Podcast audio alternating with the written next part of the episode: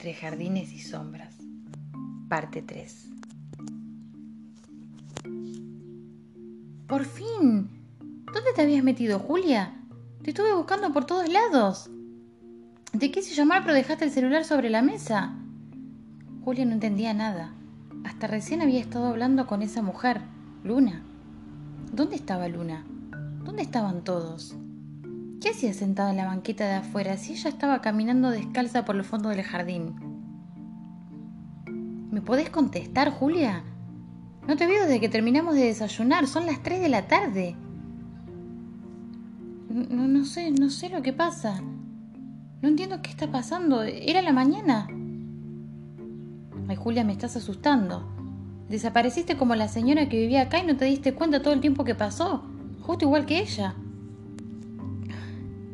Ay, ayúdame, Juana. Me estoy volviendo loca. Algo me está pasando. Tranquila, tranquila. Vamos para adentro. Vení que te preparo un té y me contás lo que pasó. Sabes que no me gusta el té. Ay, ni asustada, se te va lo mañosa vos, ¿eh? Tanto café te está haciendo mal. Ambas mujeres entraron a la casa.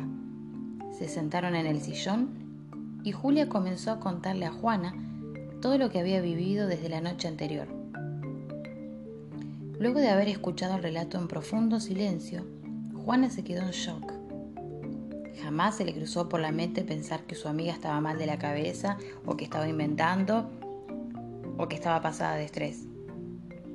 Confiaba plenamente en Julia y sabía que si su amiga le estaba diciendo que estaban pasando cosas extrañas, algo pasaba. Por supuesto no podía explicar qué, y ella tampoco sabía de qué estaba hablando su amiga, pero no se quedaría de brazos cruzados. Iría hasta el fondo de este asunto con ella, y ambas averiguarían qué estaba sucediendo.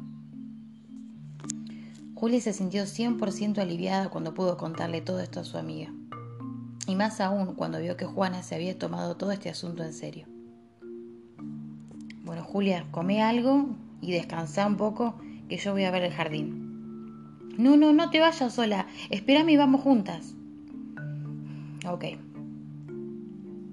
Luego de haber comido lo que Juan había preparado para el almuerzo, Julia se fue al cuarto, a recostarse e intentar calmarse un poco. Fue cuando vio por la ventana a Juana caminando hacia el fondo del jardín y desaparecer. No, ¿qué hiciste? Julia salió corriendo hacia el jardín.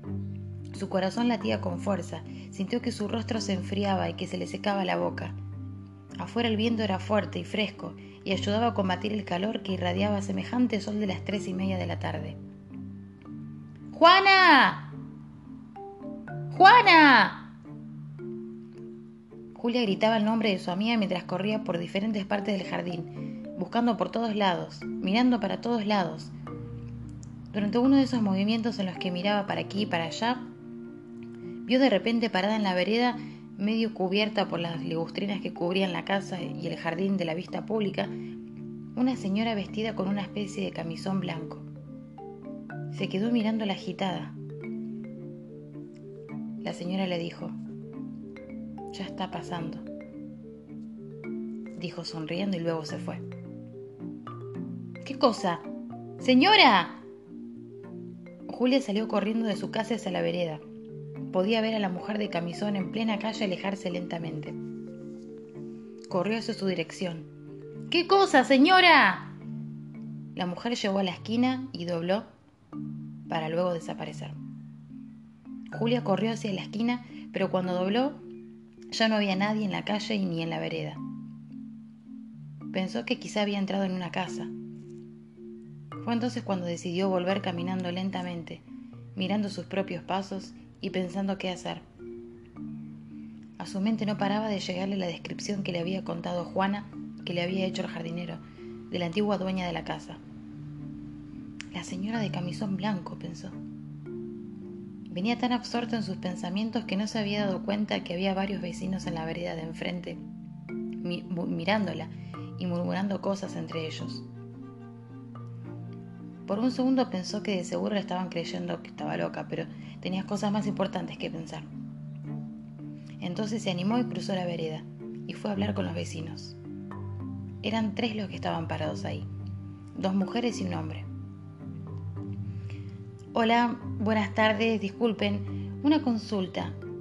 ¿Ustedes conocen a la señora de blanco que recién estaba caminando por la vereda de mi casa? El hombre le contesta.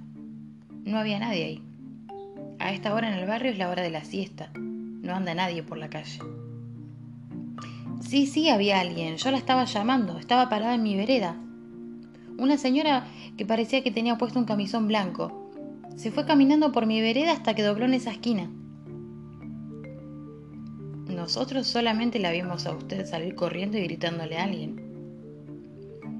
Julia miró con expresión de lástima hacia una de las mujeres, pidiendo ayuda con la mirada. Una de las mujeres se quedó mirándola fijo con cara de susto, desvió la mirada hacia el piso y se retiró sin decir ni una palabra, seguida luego por el hombre. Solo la segunda mujer se quedó, en actitud de espera a que se retiraran los demás para hablar, y le dijo, Mira, yo sí vi la señora. Estuvo más de media hora parada en tu vereda mirando para adentro y diciendo cosas. A Julia se le pusieron los pelos de punta. No es la primera vez que lo hace, y no todos la pueden ver. Entre nosotras, yo pienso que es Estela, la dueña de la casa. ¿Cómo Estela? ¿No se la había llevado a vivir con ella la hija, la mujer que me alquila la casa? Sí, pero la señora falleció hace dos semanas. Parece que no soportó que la sacaran de su casa, del jardín que tanto cuidaba. ¿Me estás diciendo que estaba corriendo una mujer muerta? ¿Y por qué la estabas corriendo? ¿A esta altura del partido te sorprende lo que te estoy diciendo? Vos sos la que vive en esa casa ahora. ¿No te pasaron cosas raras todavía? Yo vivo en este barrio hace 45 años y cuando recién llegué también me sorprendían estas cosas, hasta que me acostumbré. Más que eso no te puedo decir. Pero ¿cómo? Discúlpame, me tengo que ir. Eh, bueno, gracias. Julia se quedó más asustada de lo que estaba. Se fue corriendo a su casa. ¡Juana! continuó llamando, y no vio ni rastros de su amiga. ¡Hola! ¿Hay alguien? Luna, se animó a decir. Cuando dijo su nombre se levantó un viento fuerte que la despeinó toda. Un escalofrío recorrió todo su cuerpo. Siguió esperando y caminando por el jardín sin encontrar rastros de su amiga. Lo único que le quedó por hacer fue esperar. Esperar a que apareciera como le había pasado a ella, como le había pasado a Estela. Pasaron tres horas comenzaba a anochecer, cuando de repente vio moverse bruscamente las hojas de un arbusto que estaba en el fondo del jardín. Inmediatamente apareció Juana. Estaba blanca como un papel y sorprendida miraba para todos lados, como si no entendiera en dónde se encontraba. ¡Juana! Julia se dirigió corriendo hacia ella. Hace horas que intento encontrarte. ¿Estás bien? Sí, estoy bien. Es de noche casi. ¿Cuánto tiempo me fui? Más de tres horas. ¿Cuánto tiempo pensabas que te fuiste? ¿Diez, quince minutos? ¿Qué viste? ¿Viste lo mismo que yo? ¿Por qué te fuiste sola? Te dije que me esperaras. Sí, lo sé. Perdóname. Tenemos que volver las dos. Vi a la mujer y a la nena. Me pude acercar y verles la cara. Sos vos. Las dos son vos, te lo juro. A ambas se les erizó fuertemente la piel. ¿Qué? Así como escuchás, te juro que la mujer al lado de la fuente eras vos. Y la nena eras vos de chiquita. Me acuerdo perfectamente. Tenemos un montón de fotos juntas de chiquitas. Eras vos. Tenemos que volver. Pero es peligroso porque viste lo que pasa con el tiempo. Perdemos la noción de cuánto tiempo estamos del otro lado completamente. Entonces hay que armar algo como una alarma que se quede de este lado, pero que a su vez lo podamos escuchar cuando estemos allá. Algo que nos mantenga conectadas a esta dimensión.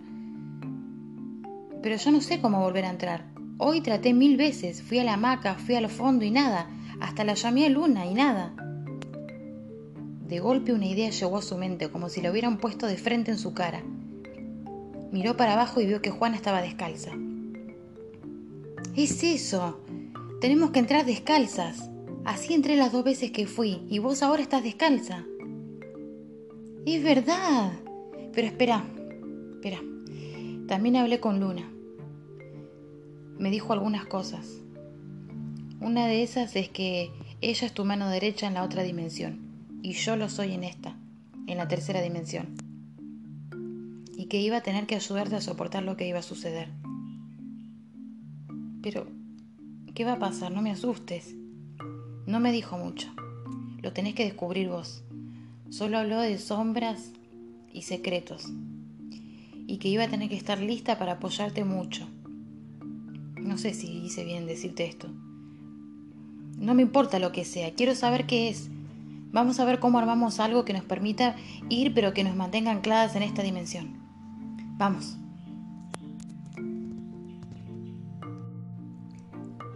Esta historia continuará en la parte número 4.